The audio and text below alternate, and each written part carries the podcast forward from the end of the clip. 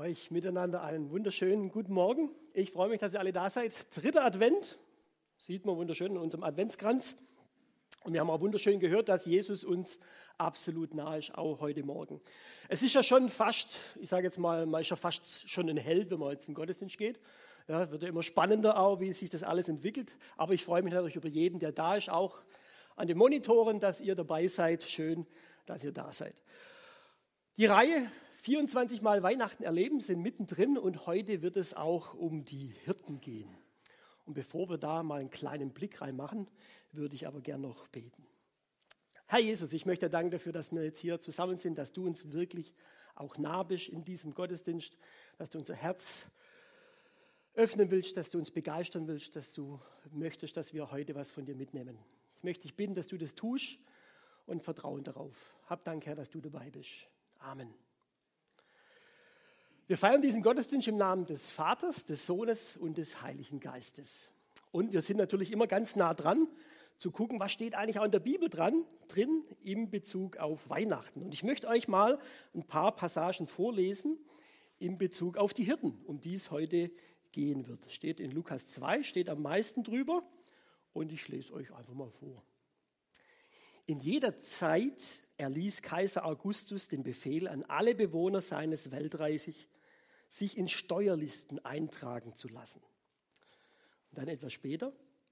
Und in der Umgebung von Bethlehem waren Hirten, die mit ihrer Herde draußen auf dem Feld lebten. Als sie in jener Nacht bei ihren Tieren weilten, stand auf einmal ein Engel, der Engel des Herrn vor ihnen und die Herrlichkeit des Herrn umgab sie mit ihrem Glanz und sie erschraken sehr. Aber der Engel sagte zu ihnen, ihr braucht euch nicht zu fürchten. Ich bringe euch eine gute Nachricht, über die, die, die im ganzen Volk große Freude herrschen wird. Heute ist euch in der Stadt Davids ein Retter geboren. Es ist der Messias, der Herr. Und in den folgenden Zeichen werdet ihr das Kind erkennen.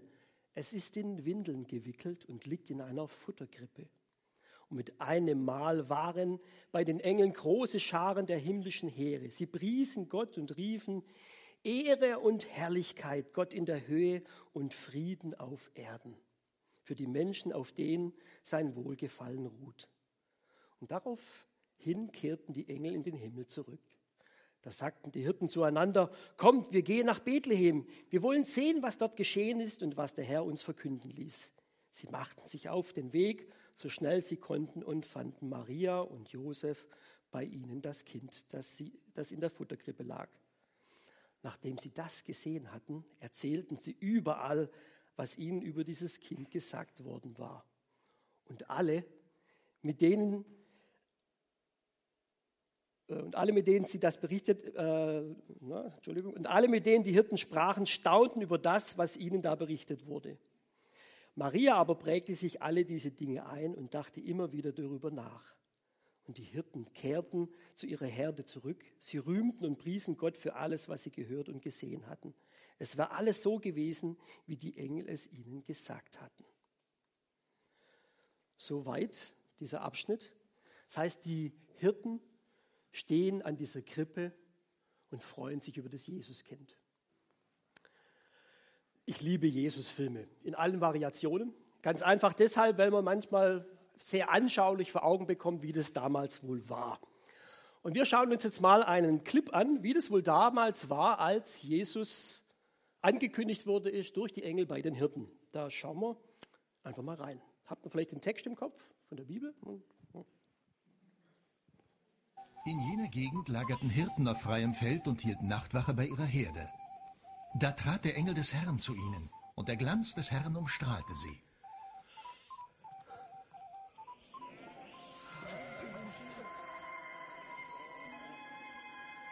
Heute ist euch in der Stadt Davids der Retter geboren. Christus, der Herr. Okay, kann man so machen, muss man aber nicht. Ist natürlich schon nett, so irgendwo, ja, da kommt so eine Gestalt irgendwo, sieht ein bisschen aus wie eine Nebelmaschine und ein Baustrahler da hinten, ja. Und er sagt nicht mal, fürchte dich nicht. Gut, warum auch, ja. Ich würde eher sagen, hey, was willst du, meine Schafe klauen, ja. Also ist eher ein bisschen nicht ganz so am Text. Ja? Wenn man so sieht, da kommt so ein Engel des Herrn, stelle ich mir ein bisschen anders vor, ja? irgendwo. Und ich habe lang gesucht, irgendwie eine Szene zu finden, wo man denkt, yes, das kommt ein bisschen in die Richtung vom Bibeltext. Es gibt so realitätsmäßig gibt's gar nichts, aber ich habe äh, im, im, Kinderfeld äh, gibt es das super Buch und da gibt es eine Szene, wo ich sage, yes, das kommt in die Richtung.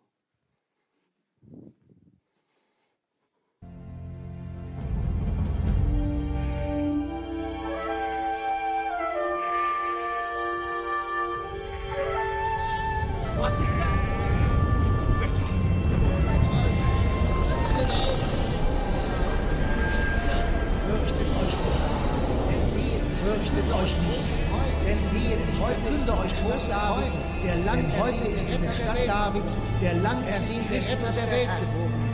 Es ist Christus der Herr. Das Zeichen für euch. Und das ist das Zeichen für euch. Ihr werdet in einer Wintergerippe finden, in einer Futtergrippe. Ehre sei Gott in der Höhe und Ehre sei Gott in der Höhe und Frieden auf Erden den Menschen, die er liebt.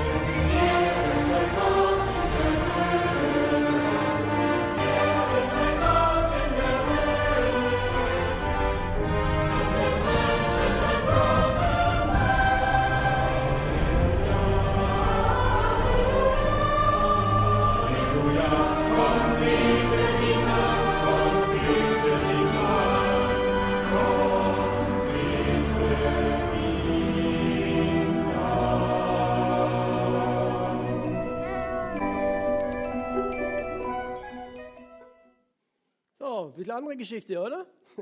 Jetzt können wir nicht sagen, oh, das ist ein bisschen überdramatisiert oder sowas, ja.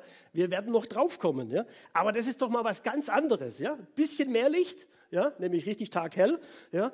Dann ein Engel des Herrn, wie man sich vielleicht auch vorstellen muss, ja, mit ein paar Flügel mehr. Und himmlische Heerscharen, nicht drei oder vier Engel, sondern ein paar mehr, Tausende, vielleicht sogar Millionen. Und dann eben ein Gesang, Ehre sei Gott in der Höhe und Frieden auf Erden.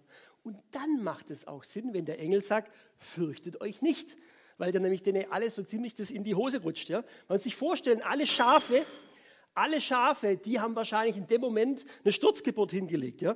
Oder die Hunde, die eigentlich auf die Schafe aufpassen sollen, die haben sich wahrscheinlich hinter den Schafen versteckt und haben gesagt, macht ihr das mal. Ja?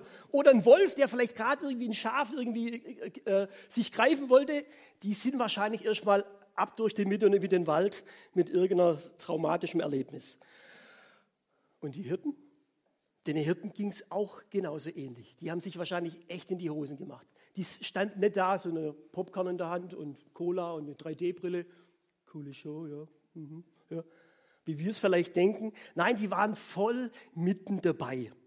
Und die Hirten waren ja nicht irgendwelche. Das waren Leute, die haben gegen Löwen gekämpft, gegen Bären, gegen Wölfe. Und zu denen sagt dann der Engel, fürchtet euch nicht. Das wäre so ein bisschen die Szene, wie ich sie mir vorstelle. Und da kann man schon sagen, also eigentlich bei der, bei diesem Geschehen, da können die drei Weisen aus dem Morgenland mit ihrem kleinen Sternchen eigentlich schon echt einpacken. Ja? Bei dem, was dort eigentlich passiert ist. Aber ich habe mich dann schon auch gefragt, warum eigentlich? Also was passiert hier? Warum passiert es? Und vor allem auch, wem passiert es? Und was hat das Ereignis mit uns heute im Weihnachten 2020 zu tun. Und ich glaube auch nicht, dass dieses Spektakel so ein Randerlebnis war, so eine unwichtige Nebengeschichte, wie man sie manchmal auch kennt. Ja? So ein Feuerwerk am Rande, wo jeder sich fragt, ja, schön für Sie, aber mit mir hat es eigentlich nichts zu tun. Aber es hat alles sicherlich was mit uns zu tun. Die Bibel macht nichts oder alle Dinge, die in der Bibel auch erwähnt werden, ist nicht irgendwas seltsam oder kann man weglassen. Also schauen wir mal ganz genau hin in diese Hirtengeschichte im Rahmen von der Geburt Jesu. Vielleicht gucken wir uns erstmal den geschichtlichen Hintergrund an. Dort steht ganz am Anfang, wie ich es auch vor, kurz vorgelesen habe, in Lukas 2, Vers 1, es begab sich aber zu der Zeit, dass ein Gebot des Kaisers Augustus ausging, dass alle Welt geschätzt würde.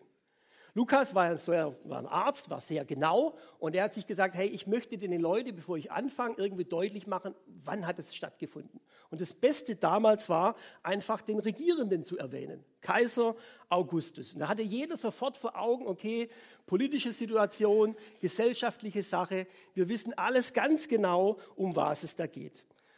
Wir wissen dann alle sofort, dass das Land Israel von den Römern besetzt worden ist. Sie hatten eine fremde Herrschaft und es gab nichts zu lachen. Und das war viel wichtiger, das erstmal zu erwähnen, wie jetzt eine genaue Jahreszahl, wie wir das vielleicht gern hätten. So hatten alle vor Augen, ah ja, Kaiser Augustus, kenne ich, schwierig. Die Bürger von Israel waren dadurch natürlich unfrei und das römische Reich war ja nicht irgendwie ein nettes kleines Reich, sondern es war ja das größte Reich fast über die ganze Welt hinaus. Und wenn es auch damals dann heißt, oder in der Bibel, äh, dass alle Welt geschätzt werden sollte, dann war das tatsächlich praktisch die Welt, die man damals komplett vor Augen hatte. Also die Steuern für die ganze Welt war das ganze römische Reich und das hat sich über, über eine riesige, ganzes Mittelmeer und noch weiter hinaus erstreckt. Was war die Lebenssituation von damals? Das Volk Israel ging es unter den Römern wirklich schlecht. Nicht nur, dass sie mit Gewalt leben mussten, sondern auch finanziell. Kaiser Augustus, so kann man ein bisschen auch nachforschen, der wollte eigentlich so viel Steuern, dass man so, wenn man das umrechnen würde, da haben die Leute aus Israel haben 90 Tage eigentlich nur für den Kaiser gearbeitet. Und dann gibt es ja auch noch den netten Statthalter Herodes, wie er auch erwähnt wird, der wollte eigentlich auch Steuern wieder für seinen Bereich. Auch ungefähr 90 Tage. Das heißt, 180 Tage haben die Leute aus Israel nur für Kaiser und Statthalter gearbeitet. Also auf Deutsch, 50 Prozent hatten die den Steuersatz. Also für alle nur Hochverdienende, nur halt eben auch für die armen und kleinen Leute. Also es war alles andere wie witzig. Sie hatten einen Wahnsinns-Existenzdruck. Werde ich das überhaupt auf die Reihe kriegen? Und es ging bei vielen wirklich auch ums nackte Überleben. Und natürlich auch bei den Hirten. Die Hirten hatten nur ein paar Problemchen mehr. Sie waren quasi das kleinste Zahnrädchen in der Gesellschaft. Sie waren auch keine besonders religiösen Leute. Sie haben eigentlich weder nicht gefragt, was will Gott wohl von mir. Sie haben eigentlich gewusst, es gibt irgendwie Gott, es gibt einen Tempel, es gibt irgendwelche auch Feste, die sie zum Teil auch mitgefeiert haben. Aber so im letzten haben sie sicherlich gedacht, Gott will nichts von mir und ich will nichts von ihm. Gott war jetzt keine wichtige Sache. Und sie hatten natürlich dann auch noch ein Problem durch das, dass die Besetzung da war, mussten sie natürlich einfach auch schauen, wie können sie irgendwie überleben. Wenn irgend so ein Hauptmann kam und hat gesagt, hey, gib mir deine Schafe für mein Heer, hätte er sie hergeben müssen. Also eine riesige Angst, die halt da ist und dann eben keine Hoffnung, dass man das irgendwie ändern kann. Sie waren wirklich das letzte Rädchen in der Gesellschaft und sie konnten nichts daran ändern. Also im letzten kann man sagen, sie kämpften ums Überleben, hatten wahnsinnige Existenzangst und sie hatten eigentlich auch keine Hoffnung, dass sich irgendwas daran ändert. Kommt uns das vielleicht bekannt vor? Existenzangst und keine Hoffnung, dass sich was verändert. Und jetzt kommt dieser Wow, dieser Wendepunkt. Sie sind eigentlich erstmal zu Tode erschrocken, aber was haben sie alles erlebt? Wenn man das jetzt in so einem coolen Hollywood-Streifen irgendwie sehen würde, würde man sagen, da gab es erstmal eine coole Special-Botschaft. In der Nacht. Die Engel, der Engel des Herrn kam und sagt, euch ist der Heiland geboren. Das bedeutet so viel, der Retter, der Helfer, der Erlöser. Und die Hirten, die haben jetzt nicht wahrscheinlich nicht erstmal religiös gedacht, wie wir es vielleicht machen würden. Oh, der Retter, ja, das geht um mein ewiges Leben und ich bin so froh, dass ich jetzt irgendwie alles, meine Schuld abgeben kann. Haben die sicherlich nicht gedacht. Ganz einfache Leute. Die haben einfach gesagt, mein Erlöser, mein Retter, hey, super, dann geht es mir hoffentlich bald gut. Einfach ganz schlicht in meinem Leben. Ich sehe ein Licht am Tunnel meines Lebens, dass ich irgendwo auch sehe, es geht wieder weiter. Es geht nicht zu Ende, es wird hoffentlich alles wieder gut. Nächster Spezialeffekt, sage ich jetzt mal, dieses Licht. So wahnsinnig viel Licht. Es war nicht nur so ein kleiner Baustrahler, sondern da war wirklich, wenn, wenn, sag mal, die, wenn das Licht des Herrn erstrahlte, so steht es ja in der Bibel auch drin, dann war es wirklich taghell. Warum? Weil Jesus kam nicht nur, um das Leben ein bisschen netter zu machen, sondern Jesus ist gekommen, um die Dunkelheit komplett zu vertreiben. Das steht dahinter, wenn es dann plötzlich auch taghell war. Oder der andere Special Effekt, sage ich jetzt mal, diese Engelsheere. Der ganze Himmel, muss man sich wirklich vorstellen, ist da aufgestanden, um dieses Ereignis einfach mitzubekommen oder auch dazu beizutragen. Himmlische Heerscharen. Was soll ich mir darunter vorstellen, außer das, was wir vorher gesehen haben in diesem Animationsfilm? Dass wirklich Tausende, Hunderttausende, vielleicht sogar Millionen Engel wirklich hier aufgestanden sind. Man hat sie gesehen. Alle Engel. Wir haben immer bei Engel immer diese drei kleinen pupsigen Engelchen auf der Postkarte drauf mit Pauschbacken, ja, vielleicht irgendwie ein Musikinstrument in, in, der, in der Hand und dann irgendwie so, ja. Und das soll ein Engel sein. Nirgendwo in der Bibel steht, dass Engel so sind. Nirgendwo. Eher so. Und dann denkt man, Moment mal, vielleicht ist der Clip gar nicht übertrieben gewesen. Vielleicht war es ja tatsächlich so. Weil in diesem Moment ist wirklich, hat der Himmel die Erde berührt. Es war der Wendepunkt eigentlich der Weltgeschichte. Und warum sollen dann die Engel dann so kommen? Und die Message, die war ja nicht nur, äh, ist das süß, sondern hier ist der Erlöser, der endlich diese ganze mächtige Welt, die es damals gab, dass er die erlösen kann. Sie sollten nicht nur hören, nicht nur sehen, sondern sie sollten auch glauben, hey, da ist jemand, der hat Macht auch über dieses römische Reich. Das nächste waren die Hirten. Die Hirten selber, eigentlich die Empfänger. Gut, sie waren jetzt nicht irgendwie ein Spezialeffekt, sie waren eher ein Spezialdefekt, weil jetzt mal ganz ehrlich, dieses Phänomen ist ja unglaublich gewesen. Und dann fragt man sich aber schon, warum eigentlich die Hirten? So ein Act. Ey, das gab es kein anderes Mal in der Bibel. So ein riesen kosmisches Aufträgen von den Engeln, Warum sind die nicht zu den Priestern gegangen im Tempel, dass die es kapieren? Das ist mit Jesus und Messias und so. Warum nicht zu den Mächtigen? Warum nicht direkt zu Kaiser Augustus, dass der gleich gewusst hat, okay, meine Macht ist jetzt hier zu Ende? Warum nicht das ganze Land, so dass es alle sehen uh, und alle Bescheid wissen? Warum diese, ich sage es jetzt mal ein bisschen erlaubt, diese Pupshirten? Warum die? Weil es eigentlich im tiefsten widerspiegelt, für wen im letzten Jesus auf diese Welt gekommen ist. Er ist eben nicht für die Religiösen gekommen. Er ist nicht für die Mächtigen gekommen. Er ist auch nicht für die Gutmenschen gekommen, sondern er ist für jeden Einzelnen gekommen. Jeder, egal wer, egal was für einen Stand du hast, wie viel Leistung du bringst im frommen Bereich oder auch sonst, oder von deinem moralischen Verhalten. Weil es an die Hirten ging, schließt es alle Menschen ein, egal wen. Mich und dich und dich. Weihnachten ist deswegen für jedermann. Und wir übersehen oftmals diese Hirtenmomente. Wir machen daraus manchmal so ein Nebenschauspiel und sagen, ja, das war halt für die Hirten. Und vergessen, dass es das Eigentliche vielleicht war. Manchmal ist es ja, ich weiß nicht, wie es euch geht, manchmal ist es so, man begegnet irgendwie Leuten und die sagen, ja, ja, ich feiere Weihnachten. Merkt man ja gerade, was für ein Riesenhype. Also Weihnachten ist quasi der Act schlechthin, dass man jegliche Corona-Regeln außer Kraft setzt oder sonst was und sagt, ja, Weihnachten ist so wichtig. Wir feiern das alle. Ist ja auch gut so. Und ist auch schön, freue ich mich drüber und dürfen uns alle freuen. Wenn man dann aber fragt, ja, okay, aber glaubst du auch an das, was da passiert ist? Feierst du die, die Geburt Jesu? Ja gut, äh, ich eher Fest der Liebe, Geschenke und Familie und so. Ja. Aber das mit Jesus, also nee, das habe ich jetzt nicht so vor Augen. Ja. Also ich bin nicht religiös und so wie Jesus und Gott. Super, die Hirten waren es auch nicht. Oder das Zweite, andere Menschen finden es auch sehr unangenehm, über den Glauben auch zu sprechen. Und gerade vor allem deswegen, wenn man sich denkt, Moment mal, also mein Leben, passt nicht zu so einem frommen Leben. Wenn ich weiß manchmal, was vielleicht die Bibel auch wünscht und was sie sich denkt, und dann gibt es so zehn Gebote. Und dann gucke ich mein Leben an und dann denke ich, nee, sorry, ich glaube, Jesus will auch nichts von mir wissen. Kann ich mir nicht vorstellen.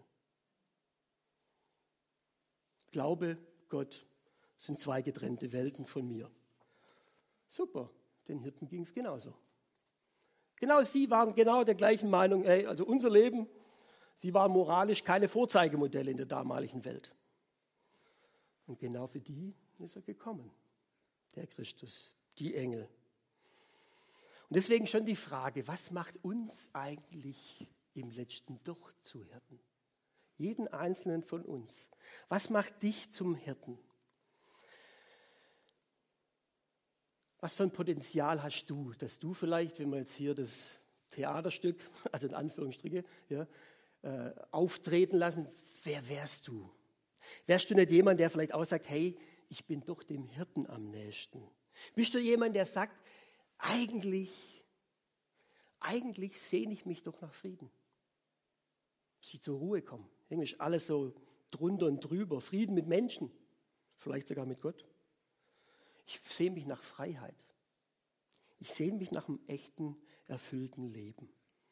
Und wenn du diese Sehnsucht, und das ist das, was uns verbindet mit den Hirten, wenn uns diese Sehnsucht ganz stark auf dem Herzen brennt, auch uns Frommen, dann verbindet uns ganz viel mit den Hirten. Suchst du auch nach Frieden eben in Beziehungen, Freiheit von Prägungen, vielleicht von Verletzungen in der Vergangenheit, von Bindungen, und sehnst du dich einfach nach einem erfüllten Leben. Nicht nur ein Überleben, dass man so um die Runden kommt, dass man gerade irgendwie die Rente schafft und nachher in die Kiste, sondern dass man wirklich sagt, hey, ich möchte ein erfülltes Leben haben, wo ich mit Gott und den Menschen im Frieden leben kann. Wenn das deine Sehnsucht ist, dann herzlich willkommen bei den Hirten auf dem Feld. Denen ging es genauso. Sie hatten die gleichen Themen, auch wenn wir in einer anderen Zeit vielleicht leben und finanziell vielleicht ein bisschen abgesicherter sind wie die Hirten damals, so sind es doch die gleichen Themen. Freiheit, Frieden und ein erfülltes Leben. Okay, und dann? Dann schauen wir doch mal, was machen denn dann die Hirten? Was machen die Hirten jetzt? Das Erste, sie machen sich auf den Weg. Wenn man sich vorstellt, diese Engelsheere, die da, so steht es in der Bibel auch drin, als die dann zu Ende waren, ich weiß nicht, was die gedacht haben. Die standen so da und haben gesagt, hey, was war jetzt das? Ich habe die Hosen voll. Ja, irgendwo, ähm, was, was, was, was war das? Kneif mich mal. Ja? Oder war der Hammel schlecht, den wir gestern gegessen haben? Wir haben alle traumatisiert oder so? Nein. Das ist wirklich passiert. Und dann gehen sie los und sagen sie, okay, lass uns das, was der Engel da gesagt hat, lass uns das gucken. Und vielleicht muss sich das auch ein bisschen, ich sag mal, witzig vorstellen. Also ich mache das zumindest immer, ja. Dass man sich denkt, jetzt, jetzt laufen die los und dann, und dann, begegnet ihnen vielleicht jemand. Und dann sagt sie, was macht ihr hier? Also, wieso seid ihr nicht bei den Schafen? Und dann sagen die, ja, also uns ist ein Engel begegnet, ja. Und jetzt suchen wir den Erlöser der ganzen Welt. Der liegt hier irgendwo in der Futtergrippe mit Windeln. Schon ein bisschen crazy, ja. Und dann machen sie sich auf den Weg und geht es uns mal nicht genauso? Angenommen, jemand von euch würde sagen, oder an den Bildschirmen, hey, also, okay, Moment mal, wenn das mit Jesus wirklich stimmt, dann mache ich mich mal auf den Weg. Und dann will ich mal gucken, ob da wirklich was dran ist. Und jetzt erzähl das mal deinen Freunden. Also ich mache mich gerade auf den Weg, um den Erlöser der Welt zu finden. Was sagen deine Freunde? Mhm, ist gut, ja. Viel Spaß. Sag mir, wenn du ihn gefunden hast. Und jetzt stell dir mal vor, du würdest ihn dann finden. Ja? Was denken dann deine Freunde? Wir haben ihn gefunden. Okay. Ich kann mich noch gut erinnern an meine Zeit, als ich Jesus wirklich gefunden habe und habe es meinen Kumpels erzählt. Sie haben damals zu Diana gesagt, ähm, sollen wir ihn abholen lassen? Ist der in einer Sekte drin? Muss man den da rausholen? Ja? Ähm, ey, das ist total fremd nach dem Erlöser suchen. Aber genau um das geht's. Die Hirten suchen nach dem Erlöser. Was treibt die da dazu? Wieso machen die so was Verrücktes? Es gibt eigentlich nur zwei Motivationen, die dahinter stecken können. Es ist Neugier und es ist Hoffnung. Neugier und Hoffnung. Ich will das nicht verpassen. Hey, also wenn da was dran ist, Alter, dann will ich da dabei sein. Ja? Und wenn nicht, dann halt nicht. Und wir kennen es manchmal vielleicht. Also ich erlebe es manchmal ganz oft, wenn ich mit Leuten zusammen bin und dann irgendwie vielleicht mal jemand auch krank ist oder krank wird oder irgendwie, ja, ich hatte mal was, wo jemand ein gebrochenes Bein hatte zum Beispiel im Fußballverein. Und dann fragt man, hey, darf ich für dich beten? Und das sind jetzt keine fromme Leute. Stehen sie so da, klar, mach. ja? Die würden auch sagen, nee, hör auf mit dem Scheiß. Nee, sie sagen, oh, oh. warum? Neugier, Hoffnung. Sie überlegen sich, hey, Moment mal, vielleicht bringt es ja doch, was der Markt da macht. Und ich hoffe, dass vielleicht mein Bein wieder zusammenwächst, wie ich es mal schon mal hatte. War gebrochen, ich habe dafür gebetet. Und er hat gesagt, ja, das geht einfach, es wächst nicht zusammen. Und ich habe dafür gebetet. Im Übrigen sogar passiert. Bein wurde dann oder hat sich wieder zusammengewachsen. Und das Spannende ist aber, dass die, dass, dass die Leute, die sagen, ja, ich will eigentlich das schon erleben. Und, und mach's mal. Mach mal vorsichtig. Deswegen die Frage, bist du neugierig und hast du Hoffnung? Dann geh auf den Weg. Okay, und dann, und dann finden sie das Jesuskind. Sie finden es in der Futterkrippe, genau so, wie es da steht. Und das Erste, was sie jetzt wahrscheinlich denken, ich denke mich da immer so richtig so rein in die Geschichte, ja, da ist also die, die Krippe ja, und das Jesuskind und da stehen da die Hirten so davor. Cool. ja. Das Erste, was sie denken, ist sicherlich, hey, stimmt. Das, was die Engel gesagt haben, stimmt. Ja. Baby, Futterkrippe, Windel. Gut, warum der Engel so die Windel betont hat, das weiß ich auch nicht. Ja. War es eine Werbung, Einlagen für Pampers? Ja? Ich weiß es nicht, ja? Aber das sind so Fragen, die mich manchmal auch beschäftigen, ja? Warum war das so? Wie Engel des Herrn, ihr findet ein Kind, hätte man sagen können, in dem Stall, in der Krippe, fertig. Aber in Windeln gewickelt, super wichtig. Ist echt eine Frage, die ich mir manchmal echt stelle. Ja? Das sind so kleine Geheimnisse, einen Sinn hat es bestimmt. Ich habe ihn noch nicht rausgefunden. Alle, die es vielleicht wissen, mir schreiben.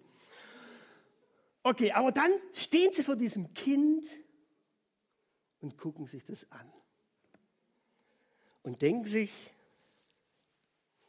das ist der Erlöser, mein Heiland. Okay, der ist noch ein bisschen klein. Und jetzt muss es rattern. Der ist klein. Wir wissen, 30 Jahre später hat Jesus angefangen zu wirken erst. Die Hirten waren vielleicht 30, 20, 30. In 30 Jahren sind die vielleicht schon tot. Die Lebenserwartung war damals nicht besonders hoch. Und trotzdem muss irgendetwas passiert sein. Sie haben gemerkt, das ist mein Retter. Ich bekomme wieder Hoffnung. Es wird besser. Vielleicht erlebe ich es selber gar nicht. Ist mir aber auch wurscht. Da ist jemand, der mein Leben, das Leben meiner Familie verändern kann. Weil es steht nämlich dann in Lukas 2, Vers 20. Und die Hirten kehrten zu ihren Herden zurück und priesen Gott und dankten ihm für das, was sie gehört und gesehen hatten. Das heißt, diese Nacht wurde wirklich zu einem Wendepunkt der Hirten. Warum? Was hat sich denn verändert bei den Hirten? Die Umstände? Nö, immer noch Hirte geblieben. Besatzung der Römer? Eigentlich auch nicht. Sie, sie blieben weiterhin arm. Was hat sich dann verändert? Sie haben Gott erlebt. Sie haben in diesem einen Punkt ganz existenziell Gott erlebt. Sie haben erlebt, der Erlöser ist nicht für irgendjemand gekommen auf diesem großen Globus, irgendwie irgendjemand. Sondern sie waren ja ein Teil dieser Weihnachtsgeschichte. Sie haben ja die Geschichte nur nicht schön gehört, sondern sie waren mitten dabei. Das war ihre Geschichte. Und durch dieses persönliche Erleben, dieses Jesus, du und ich, wir zwei, ist es für sie relevant geworden. Und plötzlich haben sie gemerkt, wie Frieden in ihr Leben reinkommt. Vielleicht nicht so, wie sie es gedacht haben, dass die Römer abhauen müssen, aber Frieden im eigenen Leben. Dass sie Freiheit gespürt haben von manchen Dingen, die sie belastet haben. Und dass sie neues Leben auch spüren. dass Hirte-Dasein vielleicht nicht nur eine Nebenrolle ist, sondern ein ganz wichtiger Job. Und wenn heute 2020 nochmal Weihnachten wäre, wie damals, Jesus wird geboren, wer wärst dann du gern? Wärst du gern einer der Religiösen? Oder lieber mächtiger Kaiser, Statthalter, die so ein Drücker sind? Oder wärst du gern nicht einfach der Hirte? Der Hirte, der sich sehnt nach Frieden, nach Freiheit und nach einem erfüllten Leben. Wenn es dir so geht, dann bist du heute genau richtig am Platz. Ich möchte dich einladen am Ende von dieser Predigt mit den Worten aus Jeremia. Ich finde die so gehaltvoll und so stark, dass ich sie einfach bloß ans Ende ausstelle. Weil dort heißt nämlich, ich der Herr habe Frieden für euch im Sinn. Und ich will euch aus dem Leid befreien. Ich gebe euch wieder Zukunft und Hoffnung. Mein Wort gilt. Und wenn ihr dann zu mir ruft, wenn ihr kommt und zu mir betet, will ich euch erhören. Wenn ihr mich sucht, werdet ihr mich finden. Ja, wenn ihr von ganzem Herzen nach mir fragt, will ich mich von euch finden lassen. Das verspreche ich, der Herr. Amen.